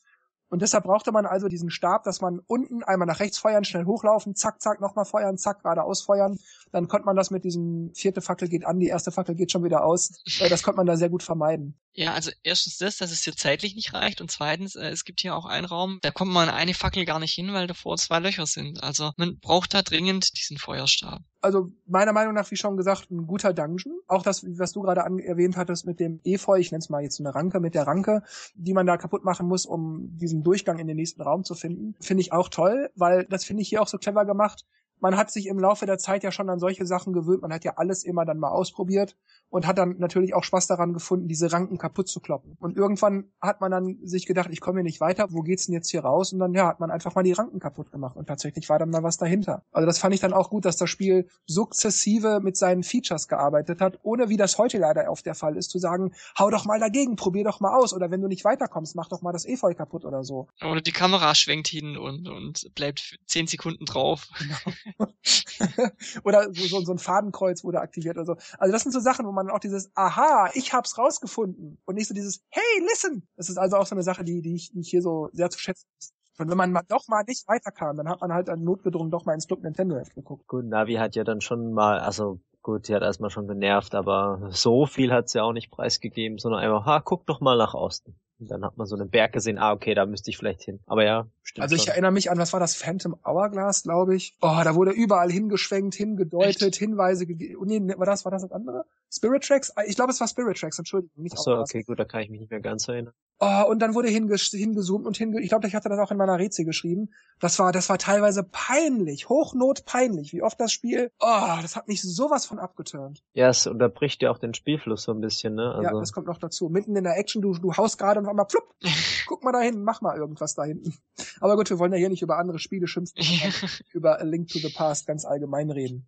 Ja, und auch da haben wir also den bösen Schmetterling irgendwann besiegt, befinden uns mit einem weiteren Herz in unserer Leiste auf der Weltkarte der Schattenwelt und begeben uns zu Blinds Versteck. Also er heißt Blind, Blind, wird auf Deutsch wie Englisch gleich geschrieben. Ich habe immer Blind gesagt, weil für mich das Spiel, auch wenn ich weiß, es ist eigentlich japanisch, aber irgendwie hatte das Spiel für mich aber einen englischen Ursprung, wegen A Link to the Past mit den ganzen englischen Begriffen und so.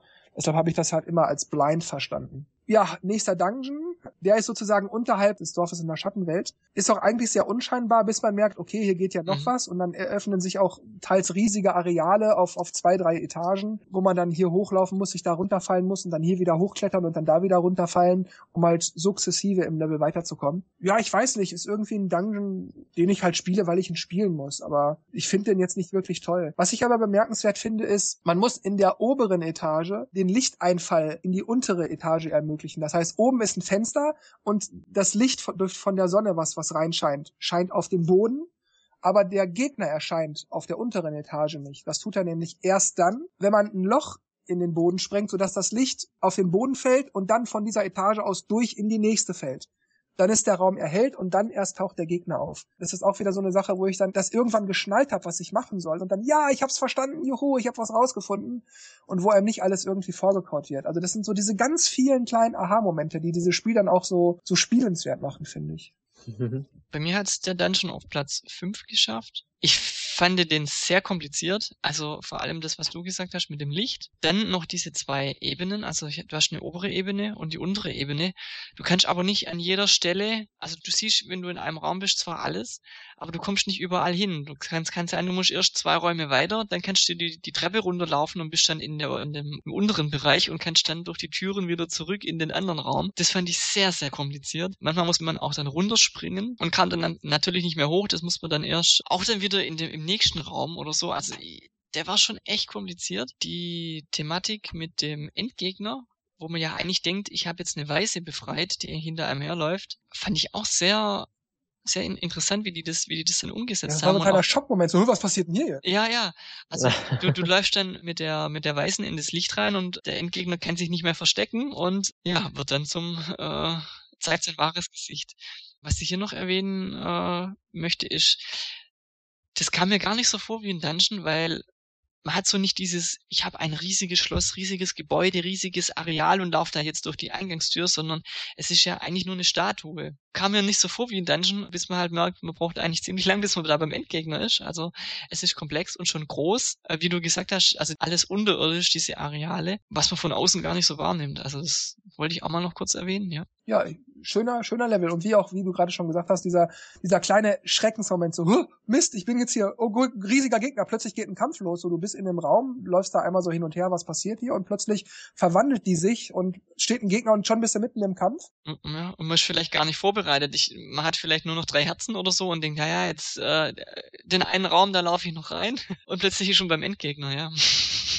Übrigens noch zu erwähnen, als Item kriegen wir hier den Krafthandschuh Stufe 2. Das heißt, wir können jetzt alles heben, was irgendwie dunkelgrün ist. dunkelgrün meistens, genau. Es gibt jetzt also quasi keine echten Hindernisse mehr in dem Spiel, die sich nicht durch Hochheben oder, oder Wegtragen oder sowas lösen lassen. Die Mega-Brocke. Aber ich glaube, man kann nicht weglaufen. Man kann nicht laufen. Also man kann jetzt zwar diese schweren Steine hochheben, aber man kann mit den, zumindest mit den großen Steinen nicht laufen ist sowas bei Between, glaube ich, auch. Du konntest einfach hochhalten und werfen und dann ist es kaputt gegangen. Mhm.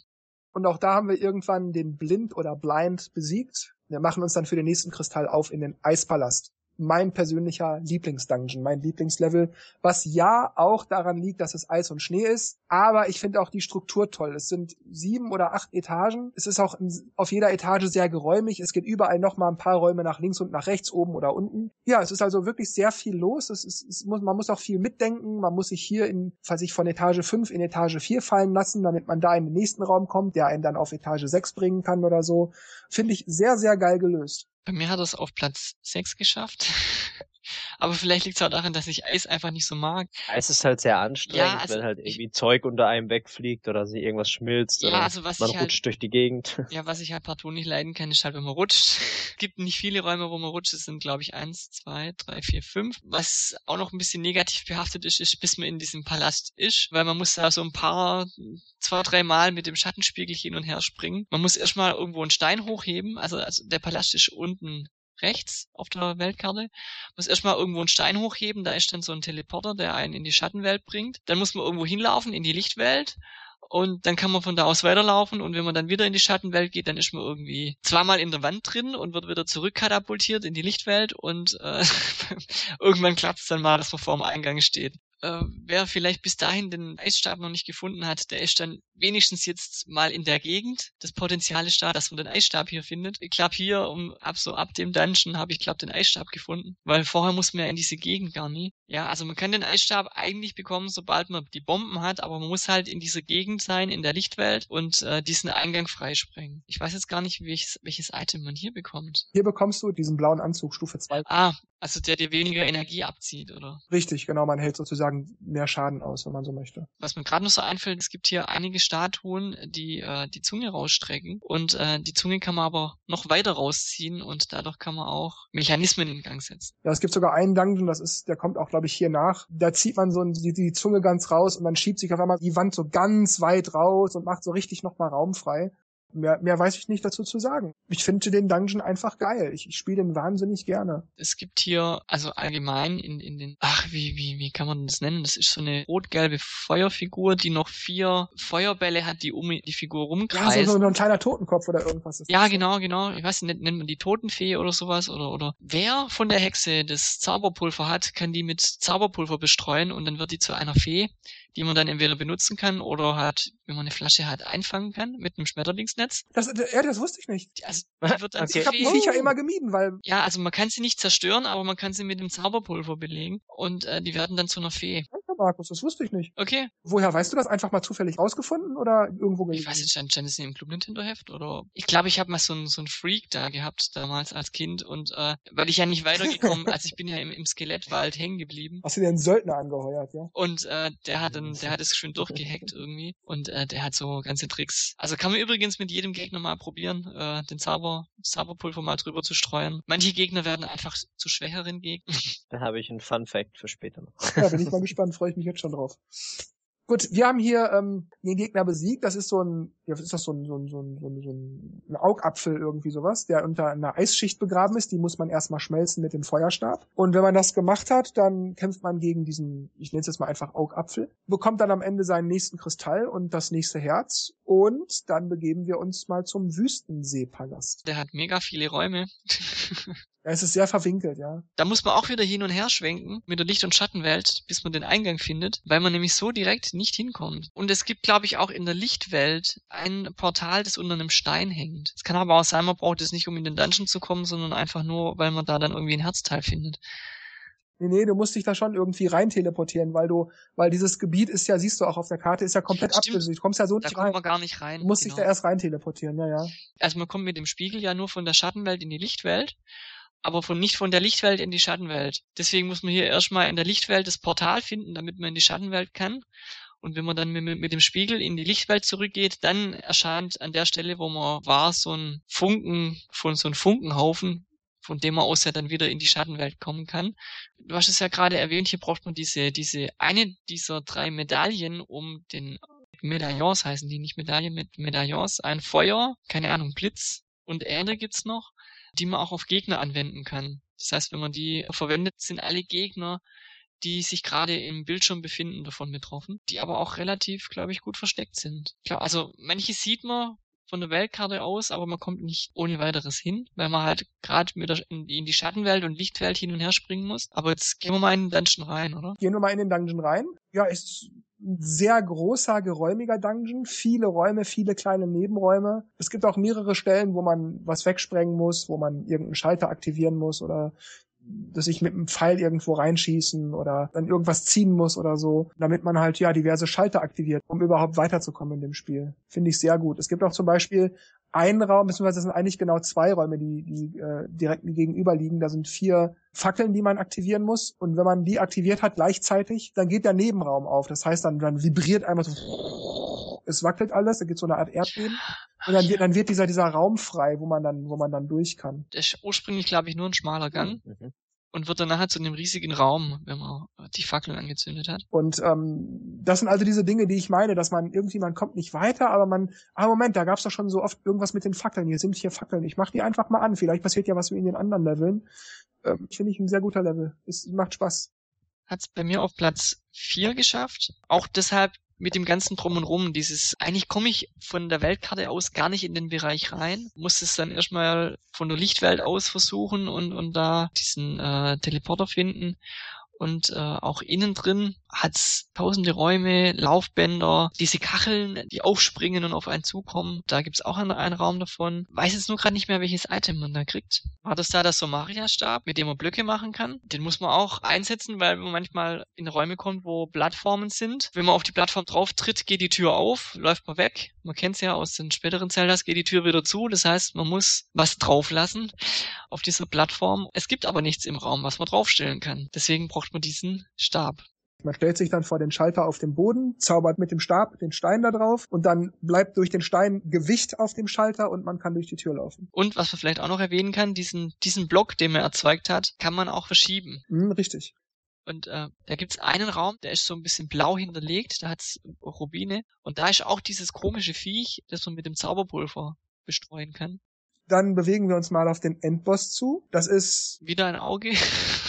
Wobei das tatsächlich wie ein echter Augapfel aussieht und das andere, was ich vorhin meinte, ja, ich, ich finde, das sieht auch aus wie ein Augapfel, aber vielleicht wie so eine Wolke mit Auge oder so. Irgendwie so schwer zu beschreiben, aber das hier ist auf jeden Fall ein großer Augapfel mit vielen kleinen Augäpfeln. Ich finde, der Boss ist super, super, super einfach zu besiegen, wenn man sich einfach unten rechts an die Kerze stellt. Kann einem nichts passieren, da treffen einem auch die Blitze nicht. Man muss, glaube ich, ab und zu einmal kurz ausweichen, nach links oder rechts laufen, aber also der Gegner ist super, super, super einfach zu besiegen. Ich glaube, die Blitze sind sowieso meistens in der Mitte wo die Glaub ablässt. Und Obwohl ich auch finde, dieser Endbossraum fand ich als Kind immer so ein bisschen eklig, weil da ja auch so diese Flüssigkeit rumschwimmt. Es könnte Wasser sein, aber es könnte auch Augenflüssigkeit sein oder Schleim. Ja, irgendwas. Äh, also das, das fand ich immer so ein bisschen. Äh. Na gut, wenn keiner mehr was zu sagen hat, gehen wir in den Dungeon, wo man den letzten Kristall bekommt, bevor es danach auch zum Kampf mit Ganon geht. Das ist der Schildkrötenfelsen. Da muss man ja. sich äh, durch viele kleine Höhlen, durch das gesamte Höhlensystem des Todesbergs durchwuseln, in die Höhle rein, da raus, dann woanders hin, dann da wieder rein, dann da woanders wieder raus, bis man irgendwann den Eingang gefunden hat. Und auch dann muss man hier und da immer mal wieder die Höhlen verlassen, von außen irgendwo neu reingehen. Ähm, also hier gibt's auch, ich glaube, zwei oder drei Ein- und Ausgänge. Ist auch einer meiner Lieblingslevel, den würde ich persönlich auf Platz zwei setzen, also nach dem Eispalast. Ich finde den Level einfach super, auch das mit diesen Röhren, diese Röhrensysteme Systeme. Im Vorgespräch vorhin hatte Markus das auch mit Super Mario Bros. verglichen. Vorher so nie aufgefallen, aber jetzt, wo er es gerade sagte, ja, ist wirklich so, hat was von Mario Bros. Hier muss man auch diesen Stab massig, massig, massig benutzen weil es hier so eine Art Schienensystem gibt. Das sind so kleine Fragezeichen mit dem Zauberstab so einen Block drauf zaubern und dann wird daraus eine Plattform. Und die Plattform bewegt sich dann, wenn man die Richtung mit dem Steuerkreuz angibt. Und dann kann man nach links und rechts und geradeaus und so fahren. Und da kann man dann auch, ja, weitere Passagen finden, neue, neue Räume betreten. Oder man muss auch in einem Raum, da sind auch wieder so vier so Fackeln. Und da muss man mit dem Feuerstab im Anschlag und mit der Plattform äh, so durch den Raum fahren und dann mit den, mit, gleichzeitig mit dem, mit diesem Feuerstab aber auch diese Fackeln anzünden, damit eine Tür aufgeht. Ja, also ich finde find den Dungeon super. Auch der Endboss, äh, das ist so eine, ja, so eine steinerne Schildkröte, nenne ich das mal. Das erinnerte mich übrigens immer so ein bisschen an Probotector, an diesen ersten Endboss aus Super Probotector auf dem, auf dem Super Nintendo. Auch den, den Boss finde ich, finde ich cool, macht Spaß gegen den zu kämpfen. Erst Feuer, dann Eis und so weiter. Geiler Level, ich finde den super. Ich spiele den wahnsinnig gerne, eben auch weil dieses Gefühl von unterirdisch, Höhle, viele Verzweigungen, Abästelungen und so weiter entsteht. Also allein schon dieses, dieses Feeling, was entsteht, wenn man sich endlich zu diesem Dungeon durchgekämpft hat und dann da drin ist und dann aber wieder auch hier nochmal dieses und jenes finden muss, damit es endlich weitergeht. Das ist einfach geil. Ja, also ich sehe es auch so. Äh, welches Item kriegt man denn da? Hier gibt's diesen, diesen Spezialschild, diesen Goldschild gibt's. Ah, okay. Spiegelschild oder? Ja, genau, diesen goldenen Schild, mit dem man diese Laserstrahlen absorbieren kann. Und das ist auch wichtig, weil es gibt eine Stelle, da muss man mit dem Schild vor sich haltend rückwärts laufen. Ja, weil sonst, ich weiß nicht, ob das der Dungeon ist oder war das doch der Skelettwald, da muss man rückwärts laufen, weil sonst nämlich wird man mit Lasern beschossen, sobald man in die Richtung guckt. Ah, ich glaube, das ist in dem Dungeon. Ich glaube, ich weiß, was du meinst. Das ist aber unabhängig vom Schild. Und zwar, sobald man in die Richtung von der Tür guckt, ist die Tür zu. Wenn man wegguckt, geht die Tür Ja, auf. genau, das ist, genau, das ist der Mechanismus, genau. Und deshalb muss man rückwärts durch die Tür laufen. Ich finde auch diesen Dungeon, der hat es bei mir auf Platz eins geschafft. Weiß nicht, liegt es an der Thematik Lava? Es kommt noch dazu dieses Röhrensystem. Ähm, hat man in den anderen Dungeons vorher noch nie so gesehen. Diese Plattformen erzeugen, wie äh, Jörg schon gesagt hat, mit diesen Fackeln anzünden, wo man sich beeilen muss. Es reicht nicht, jede Fackel einzeln anzuzünden, sondern man muss gucken, dass man mit einmal schießen gleich zwei erwischt mindestens und ähm, auch noch in der richtigen Reihenfolge, weil wenn man die erste schon verpasst hat, kann man es gleich vergessen. Dann geht nämlich die Tür nicht auf, genau. Ich finde den einfach klasse. Auch vom Aufbau her, man kann sich da durcharbeiten. Es ist nicht so, dass man irgendwie, wie es bei manchen Dungeons ist, man muss in, erst ins obere Stockwerk sich runterfallen lassen und dann da in das nächste rein und man kann sich da irgendwie so durcharbeiten von Raum zu Raum und es ist anspruchsvoll und es kommt auf Timing an diesmal, einfach wegen den Fackeln und den Endboss finde ich auch sehr abwechslungsreich mit, mit Feuer, Eis und was gibt's am Schluss noch? Bomben? Weiß ich noch nicht, aber ja, es sind aber irgendwie drei Stufen, das weiß ich noch. Ja, ich glaube, den gibt's bei A Link Between Worlds, glaube ich, auch. Ja, da gibt's auf jeden Fall so einen Schildkrötengegner, das weiß ich ja. jetzt, ja. Diese mehreren Angänge, okay, das wusste ich jetzt nicht mehr, muss ich zugeben. Ja, ist ein geiler Dungeon, oder Marco? Mhm. Ja, und diese verschiedenen Eingänge sind auch verbunden mit dem Röhrensystem in diesem Hauptraum oder in diesem großen Raum. Das heißt, man kommt zwar durch die verschiedenen, also zumindest durch zwei verschiedenen äh, Eingänge kommt man zwar in den, Röhr in den Röhrenraum rein, aber ist an verschiedenen Stellen und kommt dann erst von da aus wieder weiter. Also ja, sehr schön. Dann begeben wir uns zu Ganons Turm, oben auf dem Todesberg in der Schattenwelt. Der letzte Dungeon, wenn man so möchte. Es ist so, dass man hier sich auch wieder ähnlich wie bei dem allerersten Dungeon, diesem Schloss-Dungeon nenne ich es mal so ein bisschen, so nach oben kämpfen muss, viele kleine Räume, einige große Räume, mehrere Etagen, pipapo. Man legt ganz viel Strecke zurück, wenn man endlich oben angekommen ist. Muss auch viele kleine Rätsel lösen. Man kämpft auch gegen Endbosse aus vorherigen Dungeons. Ja, die ersten drei sind's, glaube ich. Also die Amos-Ritter, diese, diese Wüstenwürmer und Ach ja, der Moldrom kommt auch noch mal, ne? Ja, leider. Irgendwann hat man das alles geschafft, tritt dann noch ein zweites, letztes Mal gegen Aganim an. Im Grunde ist der Kampf sehr ähnlich wie beim ersten Mal. Nur, dass er hier, wenn man ihn irgendwann besiegt hat, die Faxen dicke hat, sich verdrückt und ja, was passiert dann, Markus? Ich glaube, Ganon erscheint als Fledermaus und begibt sich in die Pyramide. Richtig. Man sieht dann so eine, so eine winzige Cutscene, wie zur Pyramide geschwenkt wird und diese große, kräftige Fledermaus stürzt sozusagen durch die Spitze der Pyramide hinein. Und ich habe dann ehrlich gesagt noch erwartet, dass in der Pyramide auch nochmal ein Dungeon ist. Ähm, ja, äh, jetzt sind wir ja noch bei ähm, Ganons Turm. Also hier habe ich das Gefühl, es sind ja so viele Räume, es wirkt so endlos und es wirkt es, es kommt mir so vor, als wäre da irgendwie alle Rätsel, die es davor gegeben hat, die sind da alle irgendwie drin. Deswegen das gelernte Anwenden. Habe ich, hab ich das gerade schon gesagt, dass es bei mir der Dungeon auf Platz zwei geschafft hat. Ähm, also da ist alles Mögliche einfach drin und, und ähm, man macht den auch nicht so häufig, weil wenn man Spiele öfters durchspielt, klar, die ersten Dungeons, die spielt man öfters als die letzten und vielleicht ist deswegen der so, so hochrangig bei mir. Einfach klasse. Und dann am Schluss der letzte Raum, bevor der Endgegner kommt, mit den ganzen Fackeln und dem blauen Teppich und uh, es wird spannend. Ja, also mir hat der Dungeon ziemlich gut gefallen, bis wieder halt äh, dieser Morgo oder wie heißt er? Moldor. Man kann nicht dran sterben, aber wenn man den Bogen raus hat, ist es eigentlich nicht schwer, aber auch geübte Spieler und Spielerinnen fallen ja, durchaus also ein, zwei Mal runter. Ich meine, man kann den, glaube ich, auch mit, ich glaube, er braucht nur zwei, drei Bomben oder so, dann ist er auch kaputt, aber erwischt den mal von hinten mit einer Bombe. Also ich glaube, ich habe ihn auch noch nie besiegt, ohne wenigstens einmal runtergefallen zu sein. Ich weiß nicht, kann man mit dem Bumerang auch irgendwas anstellen? Ich glaube, den kann man auch treffen, aber muss ihn von hinten auch mit dem Bumerang. Ja, aber manche Waffen sind auch komplett wirkungslos gegen ihn. Das war es kann sein, dass der Bumerang abprallt. Dann wäre eigentlich hierzu, obwohl der ziemlich groß ist, der Dungeon eigentlich mit relativ wenig Worten eigentlich erklärt. Es ist alles Mögliche drin. Ja, alles, was vorkam, irgendwie so an Rätseln und Möglichkeiten. Eigentlich auch fast alle Gegnertypen. Ja, es gibt auch nochmal so Kombinationen wie zum Beispiel rutschiges Eis und ähm, Laserstatuen. Ich glaube, das war, glaube ich, dass in Aganim der, der Ganon, glaube ich, steckt verwandelt sich als Fledermaus, haben wir schon gehabt, und landet in der Pyramide und macht da ein riesengroßes Loch. Ja, und wenn man bis dahin schon ähm, die Ocarina gefunden hat und den Vogel schon befreit hat, haben wir ganz vergessen, kann man sich nämlich auch äh, an bestimmte Punkte fliegen lassen. Ja, ich glaube, es sind acht oder neun, ne? Ja, sowas rum, acht oder neun. Und zwar meistens da, wo auch die Dungeons sind, glaube ich, sind diese, sind diese Stellen mhm, verteilt. Genau. Und man kann sich, glaube ich, dann direkt zur Pyramide ja, genau, vor die Pyramide, weil man kann sich in der Lichtwelt auch an, an das Schloss äh, tele, äh, fliegen lassen und kann dann ziemlich schnell, wenn man möchte, zu, zur Pyramide hin und den letzten Kampf wagen.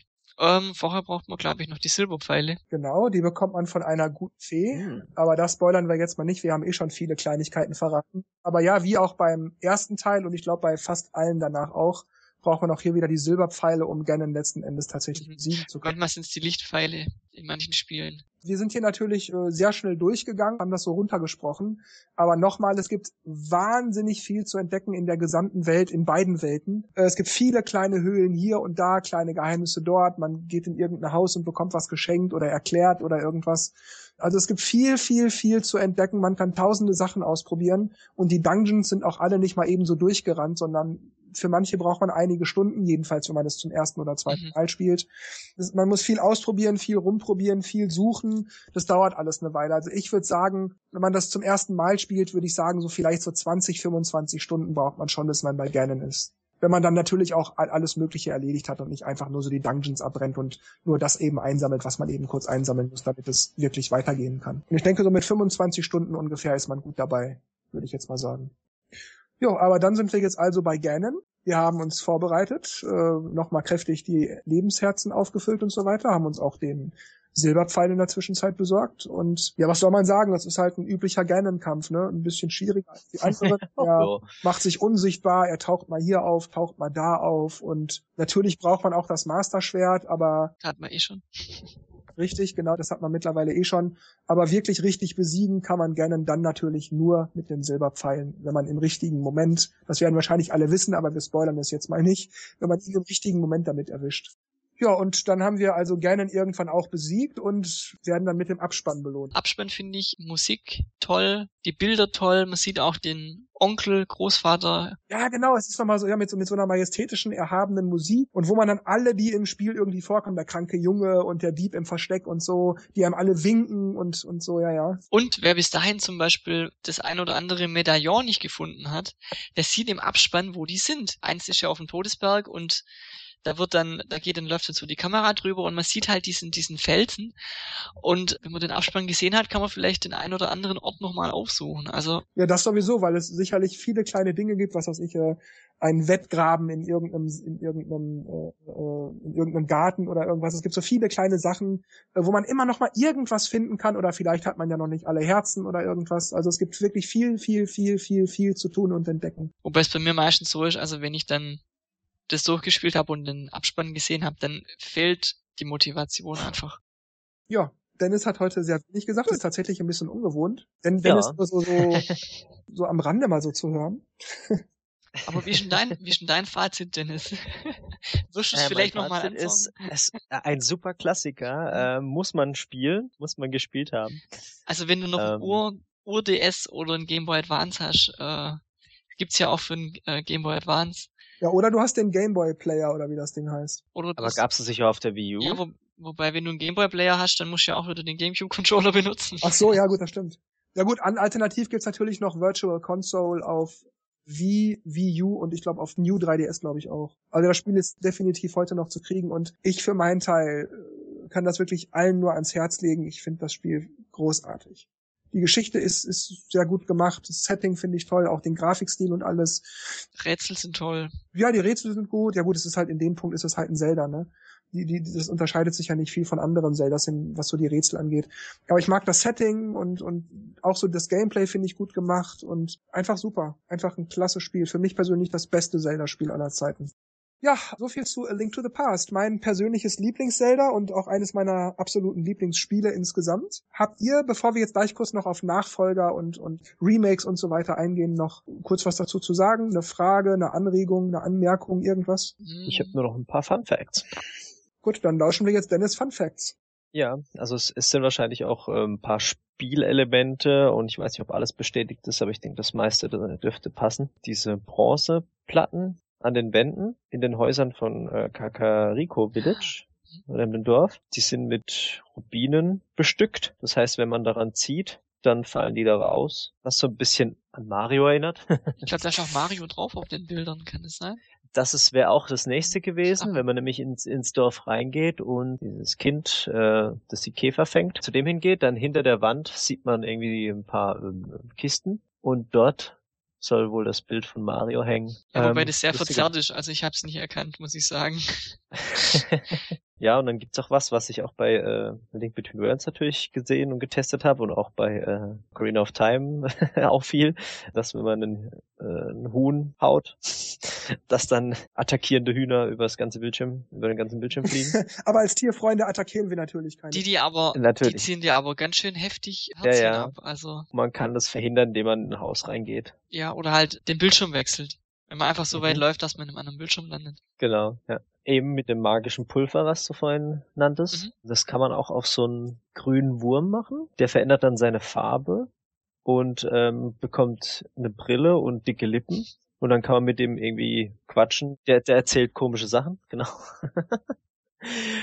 Ich glaube, ich glaube, in der O-Version sind es andere Sätze als ähm, den Remakes. Ich meine mal irgendwas gelesen äh, zu haben, dass das, ähm, weil das war ja früher der Claude im Mois oder so, der glaube ich ähm, die deutschen Texte geschrieben hat und da waren dann manchmal so Formulierungen drin wie nie ohne Kondom oder so, so Sprüche Mhm. und die wurden dann entschärft in den Remakes. Die sagen da, die sagen da Oh. was anderes.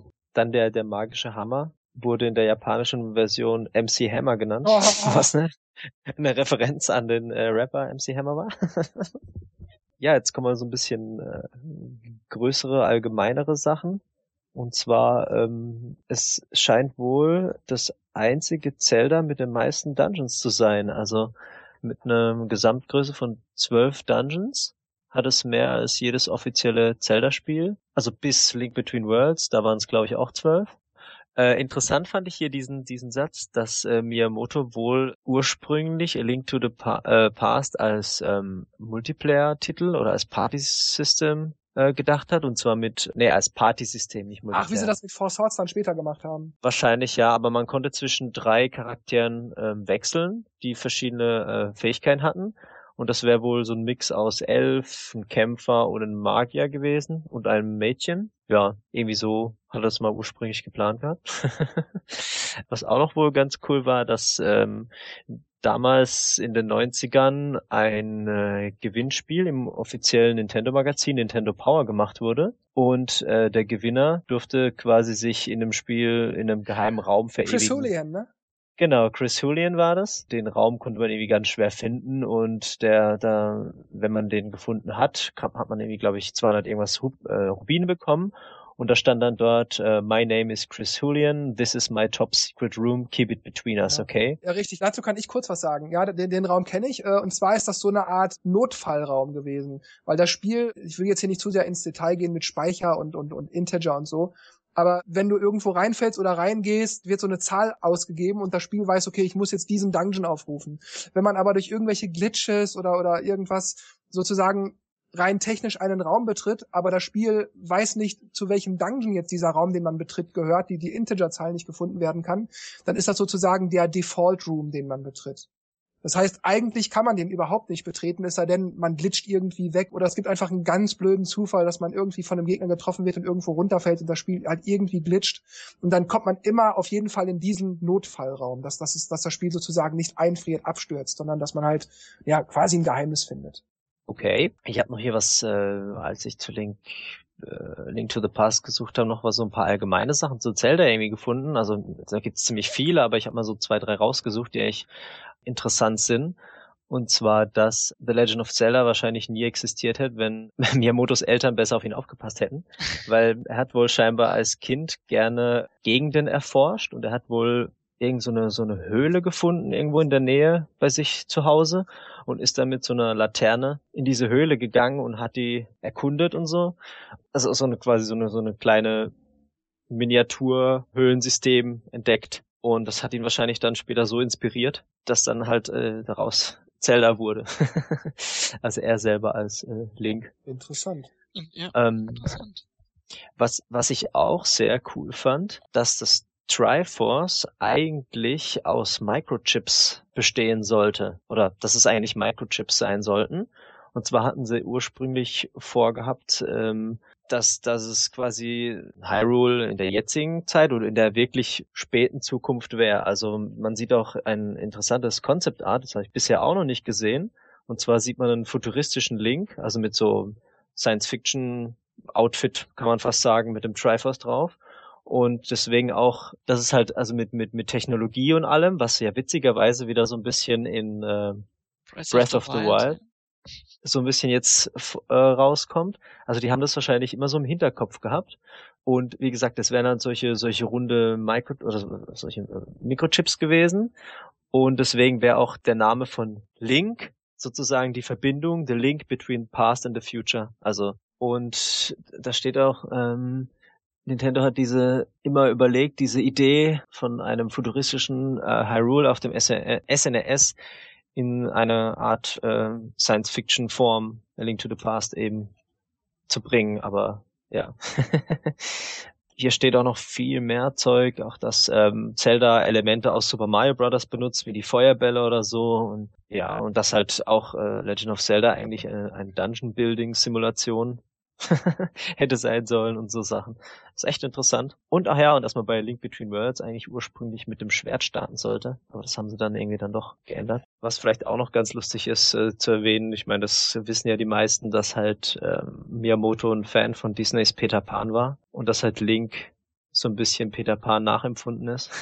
Ja, stimmt. Jetzt, wo du sagst, oder ähnlich. Wahrscheinlich voll, voll, voll interessant, wie die Sachen so in, in, in entstehen äh, alle. Vom Aussehen her und was ich aber, das wusste ich, aber was ich bisher nicht wusste, ist, dass der Name Zelda von Zelda Fitzgerald, was wohl die Frau vom Autor The Great Gatsby, der Scott Fitzgerald sei. Und er wollte sie halt auch so ein bisschen auch von ihrer Art und ihrer Persönlichkeit hat er wohl in Zelda wieder spiegeln lassen. Auch wenn die Japaner wohl ein Problem hatten, Zelda richtig auszusprechen, die meisten, aber er wollte das halt einfach so. Also quasi eine Hommage an diese Frau.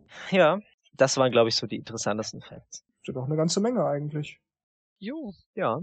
Ja gut, dann kommen wir noch kurz darauf zu sprechen. Das heißt, eigentlich haben wir es auch gerade schon häufiger erwähnt, während wir über das Spiel so sprachen dass A Link to the Past geremaked wurde für den Game Boy Advance. Es war im Grunde eins zu eins das exakt selbe Spiel. Durch die Buttonbelegung, weil der Game Boy Advance hatte ja keine X- und Y-Taste, wurden halt die Tasten so leicht umbelegt, sodass man auch mit L und R ein bisschen arbeiten musste. Aber ansonsten war das das exakt selbe Spiel. Da wurde auch kein Extra-Level eingebaut oder so. Aber es gab noch diesen Four Swords Modus. Dazu kann ich aber nichts sagen, weil ich zwar das Spiel hatte und auch gespielt habe, aber ich habe diesen Four Swords Modus leider nicht spielen können. Und A Link to the Past gibt's auch auf verschiedene Arten und Weisen zu spielen. Das Original auf dem Super Nintendo, logisch, als GBA-Version und als Download für die Virtual Console auf Wii Wii U und wenn ich mich nicht täusche auch New 3DS. Und das kostet, glaube ich, acht Euro im eShop. Und das ist ein wirklich guter Preis. Also das ist den Umfang und den Spaß beim Spielen, sag ich mal, auf jeden Fall wert. Ich kann das nur empfehlen, das Spiel. Ich sehe es auch so. also ich würde sagen, Dennis, du guckst du nochmal 20, 30 Minuten A Link Between Worlds an, gehst nochmal in dich und dann auf zum eShop. Umfang, Rätsel, Spielspaß, alles drin, was man braucht. Dann haben wir schon mehrfach angesprochen, gab es nach vielen Jahren, nach vielen Jahren, über 20 Jahre hat's gedauert, den offiziellen Nachfolger. Und zwar hieß der A Link Between Worlds. Kam offiziell für den 3DS raus. Wahrscheinlich gibt's ihn in ein paar Jahren auch auf irgendeiner Virtual Console. Ist eine sehr ähnliche Gameplay-Mechanik. Ich meine, wir brauchen jetzt hier das Spiel nicht im Detail durchkauen. Ist ja aktuell, kann man ja jederzeit noch kaufen, auf dem 3DS zocken.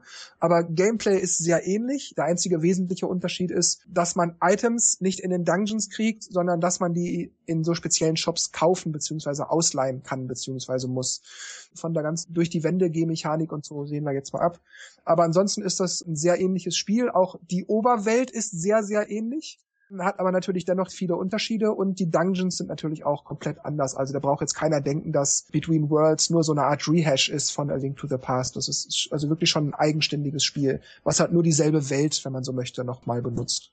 Und ich kann auch das nur empfehlen. A Link Between Worlds ist auch wirklich super gelungen und vor allem auch soundtechnisch einfach eine Granate. Also ja, das stimmt. Musik ist wunderbar. Oh ja. Übrigens auch schon auf dem Super Nintendo Original. Ja, aber hier nochmal finde ich eine Stufe einfach. Ich finde auch, dass der Sound auch aus dem 3DS super geil klingt. Also das ist einfach dieses, wie ist dieses Orchester und bla, das hat halt wirklich so ein, macht das Spiel nochmal top. Und der 3D-Effekt. ja, aber halt auch die, die Idee mit den Wänden und das ist irgendwie das ganze Spiel hat halt schon Spaß gemacht. Und obwohl ich ja immer so, so ein Fan von eben 3D-Zeldas mehr bin, also das Gegenteil von Jörg. Finde ich Link Between Worlds eigentlich ziemlich cool. Man kann vielleicht als so, so halbe Info, wenn man so möchte, noch hinzufügen, dass viele Spieler und Spielerinnen, aber ich glaube Miyamoto selbst hat es auch irgendwann mal erwähnt, in Ocarina of Time eigentlich nichts anderes sehen als A Link to the Past in 3D. Ich habe das Spiel nie wirklich gespielt, da kann ich dazu nicht allzu viel sagen, aber es scheint wohl tatsächlich sehr ähnlich zu sein mit diesen ganzen Mechaniken, dass man dann auch so zwischen den Welten hin und her wandert und so. Also bei, bei Ocarina ist es ja mehr äh, Zukunft und Vergangenheit. Aber mhm. äh, ja, das scheint wohl alles sehr ähnlich zu sein. Also was sich ja durch, durch ähm, einige Zeldas zieht, sind ja prinzipiell, und es wurde ja eingeführt mit A Link to the Past, diese zwei Welten. Ich habe bei A Link to the Past habe ich die Licht- und die Schattenwelt. Ocarina of Time habe ich die Gegenwart und die Zukunft oder halt, je nachdem wie man sieht, Vergangenheit und Gegenwart. ähm, also jung und alt. Bei Twilight Princess hat man auch wieder Licht und Schatten. Nur halt nicht die komplette Welt, sondern immer nur Bereiche. Ähm, mhm. Also das zieht sich so ein bisschen bei Skyward Sword auch, ähm, hat man jetzt nicht unbedingt Licht und Schatten oder so, aber auch diese drei großen Bereiche, die man mehrmals betritt und die sich komplett ändern. Nee, stimmt gar nicht. Mit dem Zeitstein. Oh, ja, also auf jeden Fall irgendwie mit die, die Zeit oder, oder zwei Welten spielt in Zelda auch immer eine große Rolle. In Verbindung mit einem Musikinstrument und mit Tieren. Also das sind so diese grundlegenden Sachen irgendwie. Ich bin mal gespannt auf ähm, äh, Breath, genau, an der Breath Stelle, of the Wild. An der Stelle wollte ich genau das einwerfen, wie sie es da machen, ob sie es da wieder mhm. in die Richtung machen. Was, was passiert da nach der Hälfte oder, oder ist diese Verbindung einfach, man wacht auf nach 100 Jahren und, und kriegt dann irgendwie von der Vergangenheit immer mehr mit und das sind diese mhm. zwei Welten. Mal gucken. Könnte ich mir auch vorstellen, ja. Jörg. Ich muss jetzt was sagen. Bestimmt. ich kann zu den neueren Zeldas leider nichts sagen, deshalb, also außer natürlich die in 2D sind, aber sonst hm, weiß ich nicht, kann ich nicht beurteilen. Ich kann nur sagen, A Link Between Worlds war super und A Link to the Past ist sowieso super. aber ja, ich glaube, dann haben wir jetzt tatsächlich, äh, wenn man von den Nebenquests und, und vielen kleinen Details am Rande absieht, eigentlich tatsächlich A Link to the Past jetzt abgehandelt. Ne? Da dürfte jetzt nicht mehr viel zu sagen sein. Mhm. In Ordnung. Dann sind wir für heute fertig. Wann wir und welches Spiel wir als nächstes in einem Special durchkauen, wissen wir jetzt noch nicht. Das wird immer spontan entschieden. Aber wenn ihr da irgendwelche Wünsche habt, Banjo-Kazooie oder F-Zero oder Street Fighter oder Pokémon, ja, was weiß ich, lasst es uns einfach wissen und wir gucken, was wir tun können. Vielleicht habt ihr ja dann auch Lust, in dieser speziellen Ausgabe dann sogar Gast zu sein, der Spezialist, wenn man so möchte.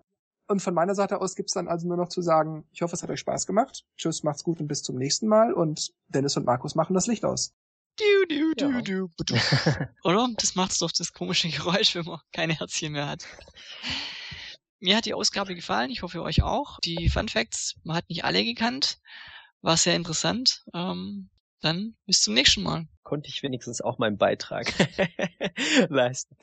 Gut, ja, ich hoffe, ihr seid beim nächsten Mal auch wieder dabei, egal was es wird. Bis dann, ciao, ciao.